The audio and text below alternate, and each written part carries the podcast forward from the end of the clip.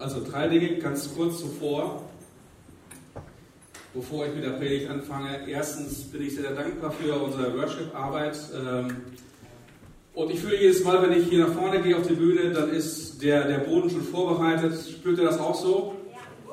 Super, vielen, vielen Dank für eure Arbeit.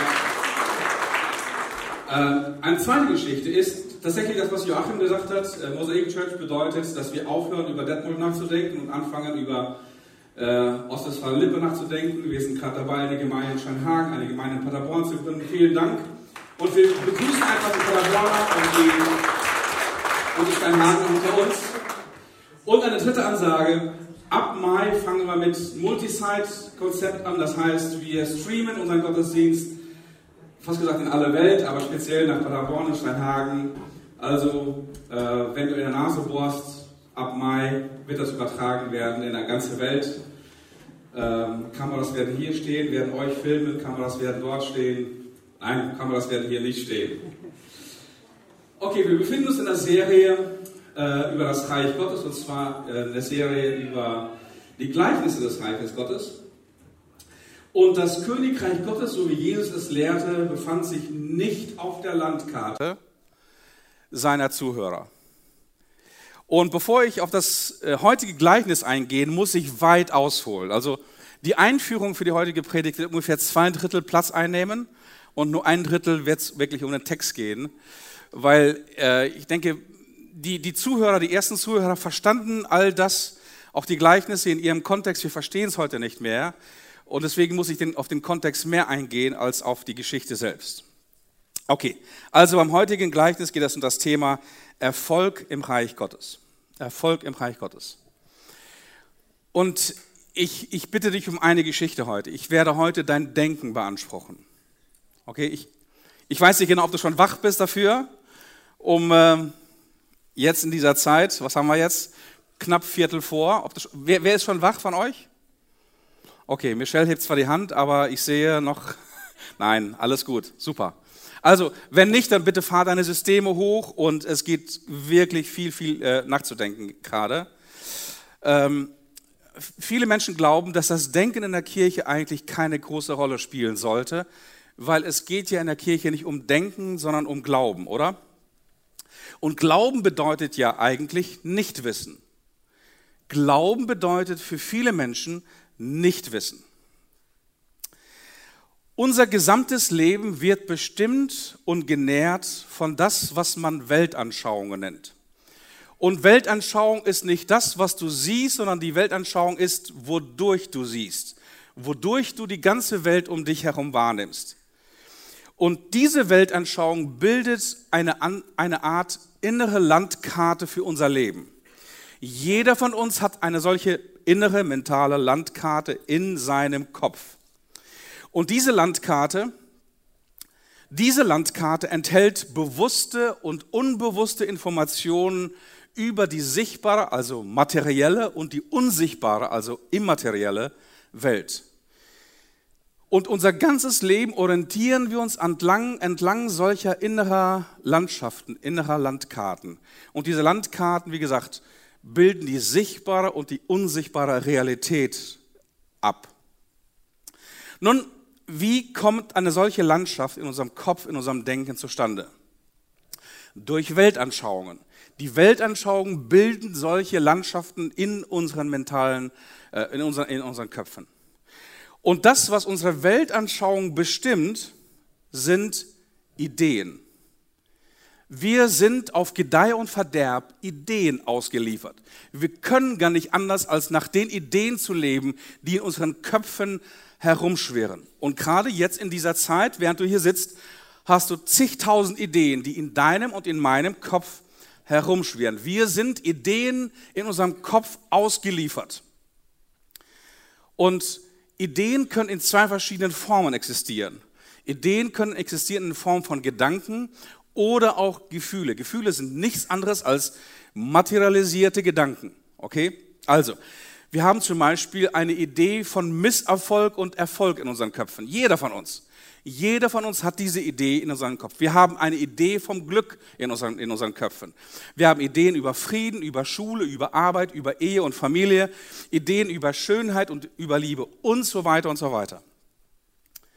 Woher kommen diese Ideen? Woher kommen diese, diese festen Bestandteile unserer mentalen Welt, die Landkarten bilden und damit eine Weltanschauung prägen? Nun, diese Ideen kommen aus unserer Erziehung, aus der Schule, aus Büchern, wenn wir Bücher lesen, aus Kirche und Gesellschaft und so weiter und so weiter.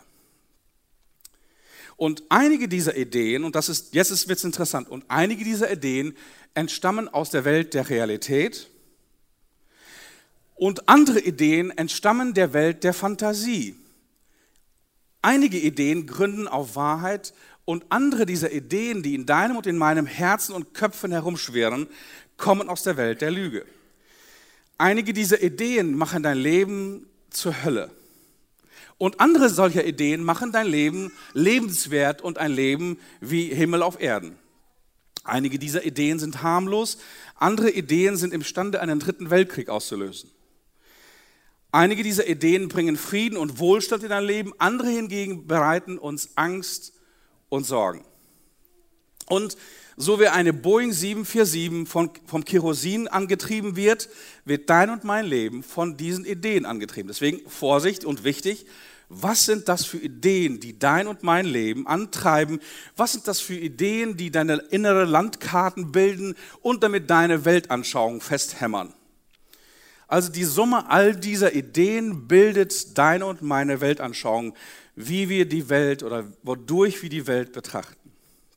Und so leben und sterben wir auf Gnaden oder auf Gedeih und Verderb solcher Ideen. Wir sind, ihnen sozusagen komplett ausgeliefert. Du, dein Leben ist ausgeliefert solchen Ideen. Zum Beispiel eine Idee, du hast vielleicht die Idee, dass du für die Schule nicht lernen musst, um gut durchs Leben zu kommen. Nun, diese Idee kommt aus welcher Welt? Aus der Welt von Fantasie. Und eines Tages wirst du es sehr, sehr schwer haben, mit dieser Idee durchs Leben zu kommen. Oder zum Beispiel als Mädchen hast du die Idee, dass du deine körperlichen Attribute das Beste sind, womit du Jungs anmachen kannst. Okay? Also wenn diese Idee da ist, dass deine körperlichen Attribute, deine und dein und alle anderen Attribute das Beste sind, womit du, womit du Jungs anmachen kannst, diese Idee wird dich dazu führen, dass du immer Idioten anziehen wirst. Du wirst in deinem Leben immer Idioten anziehen, die besser sehen als denken können. Und eines Tages werden dir diese Idioten, die du mit dieser Idee anziehst, das Leben zur Hölle machen. Oder zum Beispiel, du hast die Idee, dass du die Menschen ehren und respektieren sollst. Und diese Idee kommt aus der Welt der moralischen Wahrheit. Und wenn du diese Idee lebst, wirst du Erfolg haben, wird das immer eine Quelle von Segen sein für dein Leben und deine Beziehungen. Oder du hast zum Beispiel die Idee, dass Wahrheit, Integrität und Integrität sich im Grunde genommen immer auf lange Sicht durchsetzen werden, weil diese Idee kommt aus der Welt der Wirklichkeit. Und wenn du diese Idee lebst, dann wird diese Idee dir immer einen Weg zu einem erfolgreichen Leben ebnen. Und die wichtigste Frage, der sich Menschen im, im Laufe der Zeit gewidmet haben, war die Frage, was ist der Wahrheitsgehalt oder der Realitätssinn solcher Ideen, die in unseren Köpfen und unseren Herzen, unseren Weltanschauungen und diesen sichtbaren oder unsichtbaren Landkarten in unserem Kopf, was ist der Wahrheitsgehalt solcher Ideen? Okay, und wenn du Dichter und Philosophen aller Zeiten liest, werden sie sich mit drei wichtigen Fragen auseinandersetzen. Und diese drei wichtigen Fragen haben immer zu tun nach dem Wahrheitsgehalt solcher Ideen. Die erste Frage, mit der sich jeder Philosoph auseinandersetzte seit Jahrhunderten, seit Jahrtausenden, ist, was ist Wirklichkeit? Also was ist Realität? Von all diesen Ideen, die in dir und in mir rum, rumschwirren. Was ist ein gutes, gelungenes Leben? Wer ist ein wirklich guter Mensch? Diese drei wichtigen Fragen. Also wir widmen uns ganz kurz diesen Fragen. Du siehst, ich bin immer noch in der Hinführung. Ich habe noch keine Bibel gelesen, aber wenn du die Bibel liest, merkst du, dass all das, was Jesus über das Reich Gottes ist, ähm, auf diesen drei wichtigen Fragen beruht. Was ist Realität? Was ist ein gelungenes Leben? und was ist ein wirklich guter Mensch. Also, was ist Realität? Nun, Realität ist das, wo du gegenläufst, wenn du falsch liegst. Ja, lauf mal gegen diese Wand und du wirst spätestens dann merken, was Wirklichkeit ist, was Realität ist. Oder Realität ist der Ort, wo du dir eine blutige Nase holst. Okay, die werden diese Welt Grenzen gesetzt und wenn du diese Grenzen der Wirklichkeit, der Wahrheit missachtest, holst du dir einfach sehr, sehr viel Schmerz und Leid. Oder Woody Allen sagte, Realität ist der Ort, wo man sich äh, ein gutes Steak holen kann. Realität ist der Ort, wo man sich ein gutes Steak holen kann. Oder Aldous Huxley, ein Soziologe, hat gesagt, nichts bewahrt uns so gründlich vor Illusionen wie ein Blick in den Spiegel. Jeden Morgen siehst du die Realität. Diese Vogelscheuche. Diese Realität, okay? Und Mark, Mark Twain sagte, man muss die Tatsachen kennen, bevor man sie verdrehen kann. Also man muss Realität kennen, damit man mit ihr leben kann oder sie verdrehen kann. Und was sagt Jesus in Bezug auf Realität? Jesus sagt, das Reich Gottes ist Realität. Das Reich Gottes ist eine Wirklichkeit, das ist die Wahrheit. Realität wird durch all das bestimmt, was Tatsachen sind, was wirklich wahr ist. Die Wahrheit führt immer in die Realität hinein. Deshalb muss man auf der Suche nach der Realität immer die Frage stellen, was ist Wahrheit? Okay? Was ist Wahrheit? Befind, lebe ich in, in einer Blase, lebe ich in einer Fantasiewelt? Auch der christliche Glaube ist für viele nichts anderes als eine Fantasiewelt. Es hat nichts mit Glauben zu tun, nichts mit Realität, nichts mit, es ist eine Flucht aus der Wirklichkeit. Tut mir leid, dass ich dir das hier so sage, so, so unverschämt, aber das ist für viele Christen ist es so. Der christliche Glaube ist für viele nichts anderes als das Leben in einer unrealen, unwirklichen Welt, in einer Blase. Was ist Wahrheit? Nun, Wahrheit ist die Kongruenz von Worten und Tatsachen. Wahrheit ist die Kongruenz oder die Kontinuität oder die Übereinstimmung von Worten und Tatsachen. Das ist die Wahrheit. Wenn ich zum Beispiel behaupte, dass ich in meiner Tasche ein 1-Euro-Stück habe, okay? Äh, was kann diese, diese Tatsache oder diese Behauptung verifizieren? Es gibt, gibt es eine Möglichkeit, aus dieser Behauptung eine Realität zu machen, eine Wahrheit zu machen? Was wäre eine Möglichkeit? Dass jemand mir in eine Tasche greift, ich mache es mal heute Morgen selber, und schaue, gibt es hier einen Euro? Und wenn ich hier einen Euro entdecke, dann ist diese Behauptung eine Tatsache. Alles andere, wenn ich das nicht entdecken würde, wäre eine Lüge. Okay? Warum wäre das eine Lüge? Es gibt keine Kontinuität, keine Übereinstimmung von Worten und Tatsachen. Das ist eine Lüge. Oder, ähm, also ich, du kannst dir selber einige, einige Beispiele selber ersinnen aus deiner, aus deiner Realität, aus, deiner, aus deinem Erleben. Also die Wahrheit, die Wahrheit entsteht nicht durch Glauben. Die Wahrheit braucht keinen Glauben, um wahr zu sein, Wahrheit beschreibt einfach mal die Wirklichkeit, die Realität, wie sie wirklich ist. Und viele Christen leben nicht im Glauben, weil sie nicht in der Wahrheit leben. Und deswegen leben sie in der Welt von Behauptungen, in der Welt von Thesen und Hypothesen. Glaube ist immer an Wahrheiten gebunden. Jede Wahrheit hat Konsequenzen und zu glauben bedeutet, in den Konsequenzen, in der Wirklichkeit, in der Konsequenzen der Wirklichkeit zu leben. Und viele Christen leben nicht ihren Glauben. Daher ist das, was sie leben, ein Leben in der Welt der Behauptungen. Das Leben in der Welt von Illusionen, weil sie nichts mit der Wirklichkeit zu tun haben. Also wir haben gesagt, die Wahrheit braucht keinen Glauben. Die Wahrheit ist entweder wahr, sie ist objektiv da, sie ist Realität oder sie ist nicht die Wahrheit. Aber der Glaube braucht die Wahrheit und ist ihr sogar verpflichtet. Der Glaube kann nicht existieren, ein echter Glaube, zumindest im christlichen Sinn, kann nicht existieren, wenn die Grundlagen dessen nicht Realität, nicht Wahrheit ist. Also der christliche Glaube gründet sich auf Tatsachen, auf Wahrheit und somit auf Realität. Und jeder Glaube, der sich nicht auf Wahrheit, auf Realität bezieht, ist eigentlich eine Fantasiewelt, eine Behauptung oder schlimmstenfalls ist es ein Betrug. Okay, natürlich das deutsche Wort Glauben kann bedeuten äh, Unsicherheit, Nichtwissen, Vermutung, Spekulation und dergleichen. Aber wenn jemand in dieser Art und Weise seinen christlichen Glauben versteht, dann kann er gleichermaßen an ein Einhorn, an Prinzessin Lilifee oder an die Schlümpfe glauben. Okay? Weil das nichts mit der Realität, sondern mit der Welt von Fantasien zu tun hat. Also, wie kommt die Wahrheit zu uns Menschen? Wie kommt die Realität, die Wahrheit zu uns Menschen, zu dir und zu mir? Nun, im, mit dem, durch den Prozess von Erkenntnis. Du kannst die Wahrheit nicht bekommen, außer durch, wenn du durch einen Prozess von Erkenntnis gehst.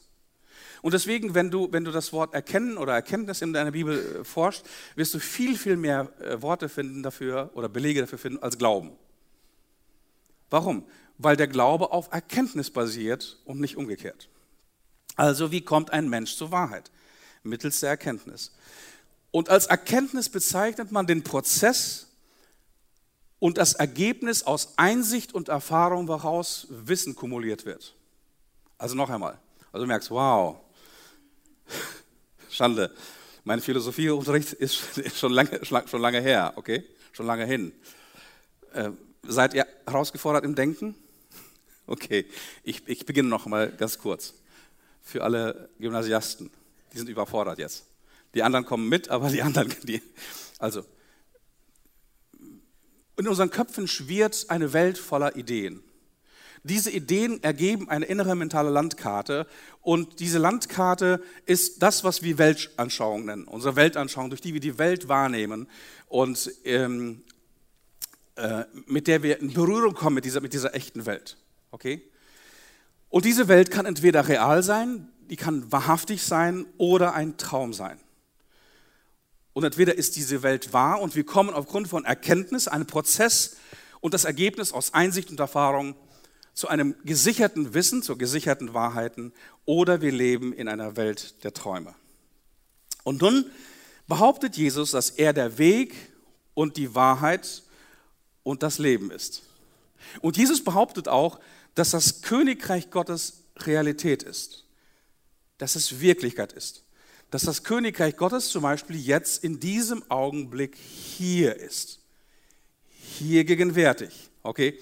Entweder ist es eine Realität, eine Wahrheit oder es ist ein Betrug, dem wir aufgesessen sind. Deswegen eigentlich alle schon allein dafür in die Hölle kommen müssten, weil wir einer Lüge glauben.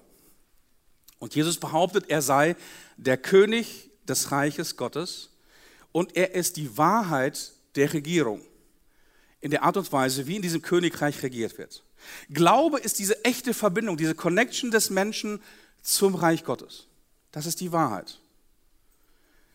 Und genauso wie, wie in, diesem, in diesem Raum existiert zurzeit eine unsichtbare Wahrheit, das nennen wir heute WLAN. Okay? Und du brauchst für dieses WLAN nur ein, ein, ein Passwort oder einen Schlüssel und sobald du es hast und sobald du ein Gerät hast, kannst du Zugriff bekommen zu einer unsichtbaren Realität.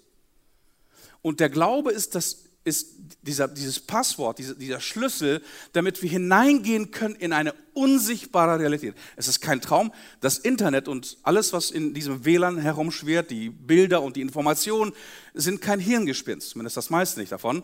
Das ist Realität. Okay? Die Frage ist, ähm, lebst du in der Realität? Lebst du als Nachfolger von Jesus in der Wirklichkeit des Reiches Gottes. Und deswegen erzählt Jesus viel dieser Gleichnisse, um uns diese Wirklichkeit, die Realität, die Echtheit, die Wahrhaftigkeit des Reiches Gottes darzustellen. Glaube im christlichen Sinne ist nie Nichtwissen. Es ist immer Wissen über eine wirkliche Realität. Glaube beruht immer auf der Wahrheit, nie auf Fantasie und nie auf Vermutungen und noch schon lange nicht auf einer Illusion.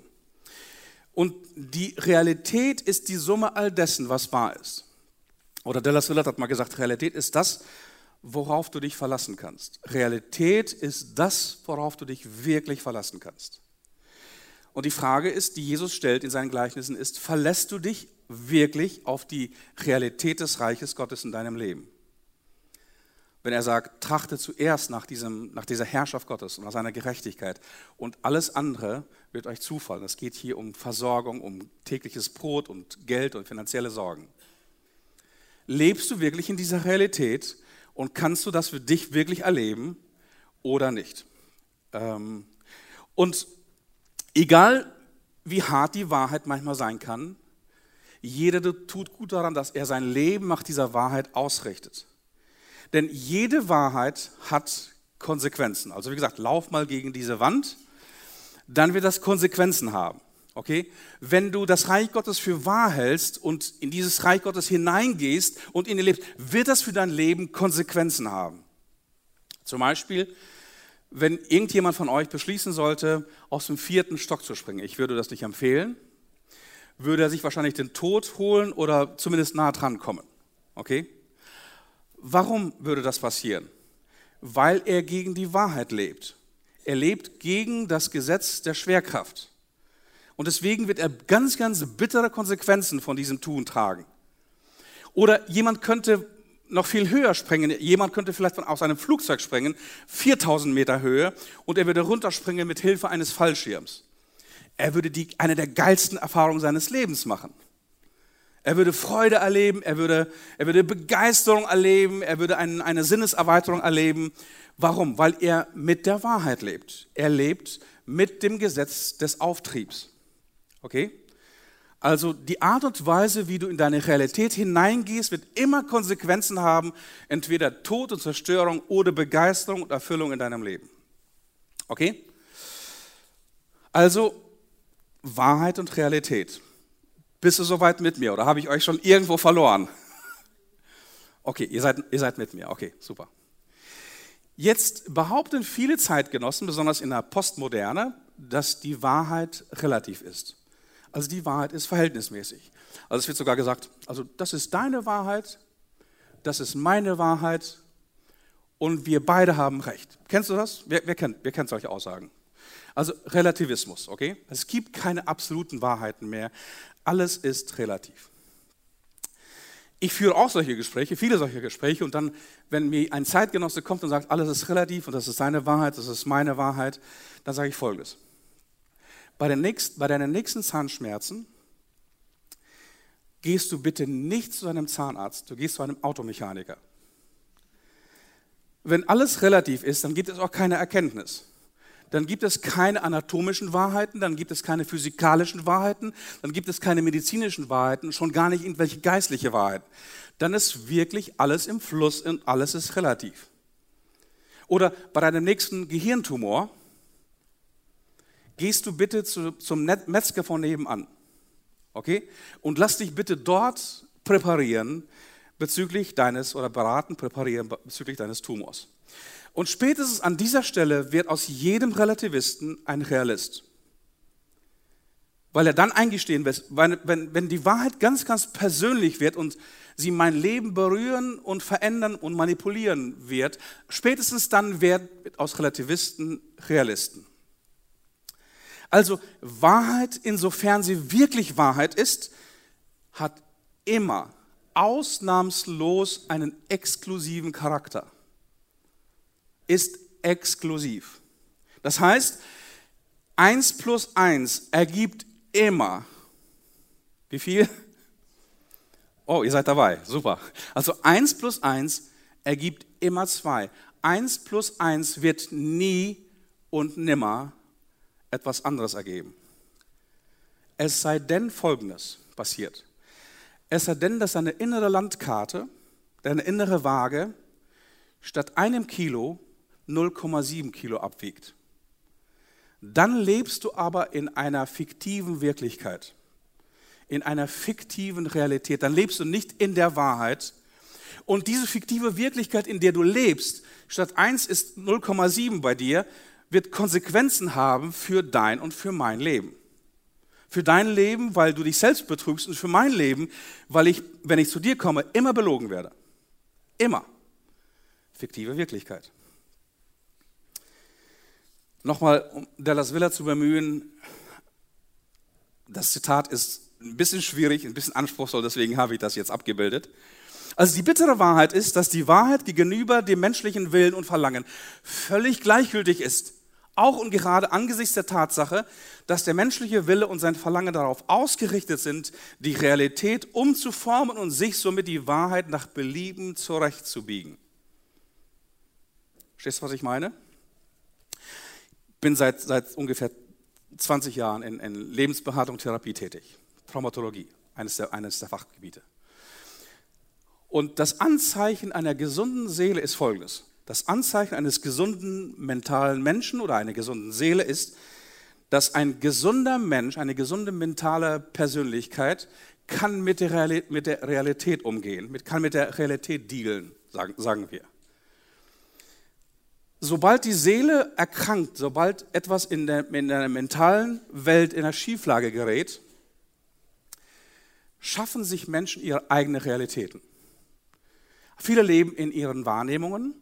Das ist noch okay, es ist noch relativ einfach zu handeln. Da muss man Leute einfach einen Tritt in den Hintern geben, dann kommt, kommen sie aus der Wahrnehmungswelt in die Wirklichkeit. Aber viele Menschen leben nicht nur in, in ihren Wahrnehmungen, sondern gehen rüber in eine fiktive Wirklichkeit, in eine fiktive Welt hinein. Geh mal ins GPZ rein, besuch mal regelmäßig unsere Psychiatrie in Detmold und du wirst Leute kennenlernen, die auf dich zugehen und sagen, ich bin Mutter, die, Maria, die Mutter von Jesus. Okay? Warum passiert das in ihrem Leben so? Sie hat sich losgelöst aus der Welt der Wirklichkeit in die Welt der Lügen, in die Welt der Fantasien, eine fiktive Realität geschaffen. Und dazu neigt, dazu neigt der menschliche Geist tatsächlich, um irgendwie das Leben schöner zu trinken oder schöner zu malen oder sich schöner zu denken. Okay? Oder Sören Kierkegaard hat das besser gesagt oder kürzer gesagt, träumen plant der Geist seine eigene Wirklichkeit. Wow, okay. Was hat das mit den Gleichnissen Jesus zu tun? Was hat das mit dem, mit, dem, mit dem Reich Gottes zu tun? Jesus sagt, ihr werdet die Wahrheit erkennen und die Wahrheit wird euch frei machen. Nicht eine Fantasiewelt, nicht irgendeine Blase, auch keine christliche Blase, auch keine christliche Gemeinde wird euch freisetzen, sondern die Begegnung mit der Wahrheit. Eine zweite Frage, die sich, den sich die, die Denker und Philosophen dieser Zeit immer wieder stellen, ist, was ist ein gutes, gelungenes Leben? Was ist ein gutes, gelungenes Leben? Also wenn du die Dichter und Denker dieser Welt und der vorigen Welt liest, Platon, Aristoteles, Seneca, Buddha, ähm, äh, Hegel, Kant, Nietzsche, Lessing, geben die ganz, ganz unterschiedliche Antworten darauf, was ein gutes, gelungenes Leben ist. Und ähm, ich will die, die Zitaten all dieser Denker ersparen. Ähm, Sie geben auf jeden Fall, je nachdem, wie Ihre Landkarten aussehen, werden Sie ganz unterschiedliche Fragen gehen. Zum Beispiel Hegel und Nietzsche sind, sind Menschen, die nur im Diesseits gelebt haben, die das Jenseits ähm, nicht an das Jenseits nicht glauben und deren Wirklichkeit für ein gutes, gelungenes Leben sieht komplett anders aus als das zum Beispiel von ähm, Kopernikus und äh, Blaise Pascal, weil sie mit der Ewigkeit gelebt haben. Oder dann die dritte Frage, die sich Menschen stellen, ist, was ist ein guter Mensch? Was ist ein guter Mensch? Und von Goethe kennen wir dieses Zitat, edel sei der Mensch, hilfreich und gut. Und das kommt aus einem Gedicht, heißt das Göttliche. Also Goethe und viele Dichter und Denker der, der Aufklärungszeit, die denken, dass der Mensch einen göttlichen Funken in sich hat. Deswegen edel sei der Mensch, hilfreich und gut. Ich habe ein bisschen recherchiert, was, was denken Menschen so, die, die, wie du und ich, über einen guten Menschen. Und ich habe in einem Forum eine Lilly kennengelernt, und die schreibt Folgendes über einen guten Menschen. Ein guter Mensch ist ein Mensch, der auf andere achtet und versucht, so wenig Schaden mit seiner Existenz anzurichten. Also der, dieses, dieser Forumbetrag ist wirklich voller Fehler, in jedem Satz ungefähr fünf, aber sie ist auf jeden Fall auf der Suche nach einem guten Menschen. Jeder normale Mensch ist gut, aber es gibt auch noch eine Steigerung. Ich habe mir mal Anforderungen an einen guten Menschen überlegt, die jetzt natürlich extrem sind und man nicht alle erfüllen muss, um gut zu sein. Erstens Charakter. Nett sein, höflich, respektvoll, hilfsbereit, gerecht, verständnisvoll, einfühlsam, tolerant und so weiter. Vegan, schadet keinen Tieren und lebt eventuell gesünder. Zero Waste. Jetzt äh, hör mal zu, was sie über, über Zero Waste spricht. Zero Waste, also deinen Verbrauch minimal halten. Müll, Wasser, Strom. Strom aus, Jungs. Okay, Minimalist, Secondhand besuchen, wenig Besitz haben. Unterstützt äh, keine schlechten Sachen, wie zum Beispiel, Mädels, hört zu, H&M, Primark oder McDonald's. Und sonstiges zum Beispiel tut ein guter Mensch Obdachlosen essen und äh, Geld geben, Spenden an arme, kranke, Blut- und Knochenmark spenden, Organspender zu sein, Suizid-Hotline als Stichwort, wahrscheinlich besuchen oder keine Ahnung, ich weiß es nicht genau. Umweltschutz, äh, Tierschutz, Demos für zum Beispiel Homo-Ehe gegen Nazis, eventuell Feministin, nee, Feminist hat sie sogar als, als männlicher Form, eventuell Feminist oder halt für Gerecht, Gleichstellung der Geschlechter. Ja, die, die meisten Punkte erfüllt fast keiner, aber das sind meiner Meinung nach die Dinge, die einen, einen zu einem besseren Menschen machen. Liebe Grüße, Lilly. Also siehst, wenn du diese Fragen recherchierst, äh, was ist Realität, äh, was ist ein gelungenes Leben, was ist ein guter Mensch, diese Fragen werden auch heute noch von, von jedem von uns bewegt. Ähm, okay. Und darüber, über diese drei wichtigen Fragen spricht Jesus in der Bergpredigt. Wow, kurz vor Schluss, jetzt komme ich zum Bibeltext. Oh, ist auch geil, ne? Einige denken, ja, okay, in der Mosaik Church wird äh, die Bibel eigentlich nicht gepredigt, sondern nur als Fußnote. Okay, ich hoffe, du verstehst, dass das ich diesen Einstieg brauchte, um zur Bergpredigt zu kommen. Also, in der Bergpredigt beantwortet Jesus genau diese Fragen. Was ist Realität? Was ist ein gelungenes Leben? Und was ist ein guter Mensch? Und ich behaupte mal Folgendes, das habe ich schon mal behauptet und ich behaupte das immer noch. Wenn wir die ganze Bibel nicht hätten, die ganze Bibel, nur die Bergpredigt, wäre es ausreichend, dass du im, im, im Königreich Gottes leben würdest, jetzt und für alle Ewigkeit. Also bitte setz dich mal mit, mit der Bergpredigt auseinander. Bergpredigt ist wirklich das Herzstück dessen, was das Reich Gottes, was die königliche Herrschaft Gottes in dieser Welt und darüber hinaus äh, bedeutet. So, diese Fragen nach der Realität, nach gelungenem Leben, nach gutem Menschen beantwortet also die Bergpredigt. Und jetzt zum Schluss der Bergpredigt gibt es drei Gleichnisse, auf die werde ich kurz eingehen. Aber diese Gleichnisse beantworten die Frage nach einem gelungenen Leben, nach Realität und nach einem guten Menschen. Und diese Gleichnisse geben drei Reality-Checks, Realitätschecks. Der erste Realitätscheck ist, ich lese einfach mal Matthäus Kapitel 7 von Vers 15, wenn du mitlesen möchtest. Ich glaube, ich lese aus der Elberfelder Übersetzung. Ja, ich lese aus der Elberfelder Übersetzung. Also, hütet euch vor den falschen Propheten, die in Schafskleidern zu euch kommen, inwendig aber sind sie reißende Wölfe. An ihren Früchten werdet ihr sie erkennen. Reality Check Nummer eins. Also es gibt anscheinend Menschen, die die Wirklichkeit und Wahrheit verdrehen wollen. Ich habe euch schon erzählt, dass viele Menschen, weil sie ein nicht gesund sind, mental und auch seelisch. Deswegen müssen sie eine neue Wirklichkeit kreieren. Und hier geht es um diese Menschen. Und das kann eine Zeit lang gut gehen. Sie können tatsächlich sich selbst und sie können andere Menschen täuschen. Sie können durch Machtmissbrauch und Ausbeutung eine Zeit lang tatsächlich Vorteile für ihr Leben verschaffen. Aber wenn du die Geschichte verstehst und liebst und, und liest, frage frag ich mich, wo sind all die Tyrannen geblieben? Tyrannen wie Hitler oder Stalin oder Pol Pot oder Mao Zedong, Osama Bin Laden, was hat diese, dieser, dieses Leben wirklich für sie gebracht? Und sie konnten Zahlen, sie konnten Daten, sie konnten, sie konnten Menschen manipulieren und gebrauchen und missbrauchen, aber sie konnten nie die Wahrheit und die Realität manipulieren. Und deswegen sind sie jämmerlich zugrunde gegangen. Nun, warum würde denn ein Mensch es überhaupt wollen, dass er die Wahrheit und die Realität manipuliert, wie ein Wolf im Schafsfeld zum Beispiel? Würde jemand denn so dumm sein wollen, andere und sich selbst sein Leben lang zu täuschen? Nun, beim Wolf macht das offensichtlich Sinn. Beim Wolf macht das offensichtlich Sinn. Er täuscht andere, um sich dadurch einen Vorteil zu verschaffen. Und bei dieser Art von Menschen einem Wolf im Schafspelz handelt es sich nicht um einen Terroristen, der von außen kommt, Also ein, ein Wolf muss sich nicht, nicht verkleiden, wenn er von außen kommt, um ein Schaf zu reißen. Ein verkleideter Wolf macht nur in, einer, in einem Kontext Sinn. Er kommt mitten in die, in, in die Herde, lebt in der Herde und wenn der Stall geschlossen ist, dann wütet er herum. Nur das macht die Verkleidung sinnvoll. Also es sind Propheten, die innerhalb einer frommen Gemeinschaft durch Täuschung zur Macht und Würden gekommen sind und diese nun von innen zersetzen.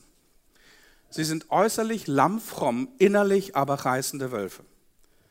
Und was Jesus mit diesem Gleichnis sagen will, Menschen, die die Realität manipulieren, um daraus Gewinn zu schlagen, die haben keinen Platz im Reich Gottes. Okay? Menschen, die die Wirklichkeit zu ihren eigenen Vorteilen manipulieren, sie haben im Reich Gottes keinen Platz. Ja? Deshalb an ihren Früchten werdet ihr sie erkennen. Okay, Realitätscheck Nummer zwei. Zweites Gleichnis. Liest man etwa Dornen von Trauben oder Disteln von, von Distelfeigen, so bringt jeder gute Baum gute Früchte, aber der faule Baum bringt schlechte Früchte. Ein guter Baum kann nicht schlechte Früchte bringen, noch kann ein fauler Baum gute Früchte bringen. Jeder Baum, der nicht gute Frucht bringt, wird abgehauen und ins Feuer geworfen. Deshalb an ihren Früchten werdet ihr sie erkennen. Die Wiederholung von Vers 16. Nicht jeder, der zu mir sagt, Herr, Herr, wird in das Reich Gottes hineinkommen, sondern wer den Willen meines Vaters tut, der im Himmel ist. Viele werden an jenem Tag zu mir sagen, Herr, Herr, wir haben, äh, haben wir nicht durch deinen Namen geweissagt und durch deinen Namen Dämonen ausgetrieben, durch deinen Namen gute Werke, viele Wunderwerke getan. Und dann werde ich ihnen bekennen, ich habe euch niemals gekannt, weicht von mir, ihr Übeltäter. Okay, auch dieses Gleichnis gibt Antworten auf Frage, was ist Realität, was ist ein gelungenes Leben und was ist ein guter Mensch. Und jeder Zuhörer weiß intuitiv, natürlich kann man nicht von, von äh, Dornen Trauben ernten und von Disteln Feigen. Doch gibt es Menschen, sagt Jesus, die sich mit fremden Federn schmücken. Auch hier sind Menschen, die die Wirklichkeit in gewisser Form manipulieren. Ihr Leben stimmt rein äußerlich mit all dem, was für das Reich Gottes erforderlich ist, überein. Ihre äußere Erscheinung stimmt wirklich fast haargenau mit den Attributen des Reiches Gottes überein. Ihre Worte sind stimmig. Sie sagen zum Beispiel Kyrios, Kyrios, also Herr, Herr, ist wirklich ein, ein, ein, eine anbetende Bezeichnung für Jesus. Ihre Werke scheinen stimmig zu sein, ja sogar spektakulär, spektakulär zu sein. Hier spricht Jesus von Menschen, die Prophezeiungen von sich geben, Menschen, die, die Wunderwerke vollbringen, Menschen, die Dämonenaustreibungen vollbringen. Das nennt man doch einen steilen Lebenslauf, oder? Stell dir mal vor, jemand würde sich bei uns in der Mosaik als Pastor bewerben, für Paderborn, für Steinhagen oder für Detmold, würde sich als Pastor bewerben und könnte vorzeigen, vorweisen, ähm, also so Dämonaustreibung, Wunderwerke, so auf einmal an einem regnerischen Tag Sonne hervorkommen lassen oder die Welt stehen zu lassen, die Zeit stehen zu lassen oder äh, dramatische Prophezeiungen von sich zu geben. Das ist Alltag bei mir, das ist Alltag. Wir würden doch sagen, wow, genial. Komm, also genau solche, solche Charismaten brauchen wir. Warum in aller Welt sind diese charismatischen Überflieger für das Reich Gottes nicht geeignet? Ich, Jesus erzählt seine Gleichnisse und jedes seiner Gleichnisse ist in gewisser Weise verstörend. Ich weiß es nicht genau, ob du ständig Verstörung erlebst, wenn du die Gleichnisse von Jesus lebst, äh, liest. Ich erlebe jedes Mal eine Art von Verstörung. Warum in aller Welt sind diese Leute nicht geeignet? Sie, sie haben ja wirklich alles. Ein kleiner Exkurs. Wusstest du, dass die Gaben des, wie sie bezeichnet werden, die Gaben des Heiligen Geistes oder Charismata, nie als Frucht bezeichnet werden in der Bibel? Nie. Auch nie als Zeichen für ein geistliches Leben gezeichnet werden. Nie. Never. Also, warum sind diese Überfrommen nicht geeignet für das Reich Gottes? Nun, sie leben an der Realität des Reiches Gottes vorbei. Am Ende sagt Jesus diese Urteil, ich habe, oder ähm, äh, er sagt, ähm, ihr seid ausgeschlossen, also weicht von mir, ihr Übeltäter. Und kurz davor sagt er folgendes, ich habe euch niemals gekannt. Die Realität des Reiches Gottes ist eine Person. Das ist Jesus Christus persönlich. Und wenn jemand an, an ihm vorbeilebt oder ohne ihn lebt, kann er so viel charismatische Dinge von sich geben. Er ist nicht geeignet für das Reich Gottes. Und ein letztes Gleichnis. Ein letztes Gleichnis. Jeder nun, der diese meine Worte hört und sie tut, den werde ich mit einem klugen Mann vergleichen, der sein Haus auf dem Felsen baute. Hier ist jemand, der sein Haus auf der Wahrheit baut, in der Welt der Wirklichkeit, der Realität. Und dann heißt es, und der Platzregen fiel herab und die Ströme kamen und die Winde wehten und stürmten gegen jenes Haus. Und es fiel nicht, denn es war auf Felsen gegründet. Und du siehst hier erstmal diese, diese beiden Häuser, zumindest in dieser naiven Malerei von mir oder Darstellung. Beide Häuser stehen.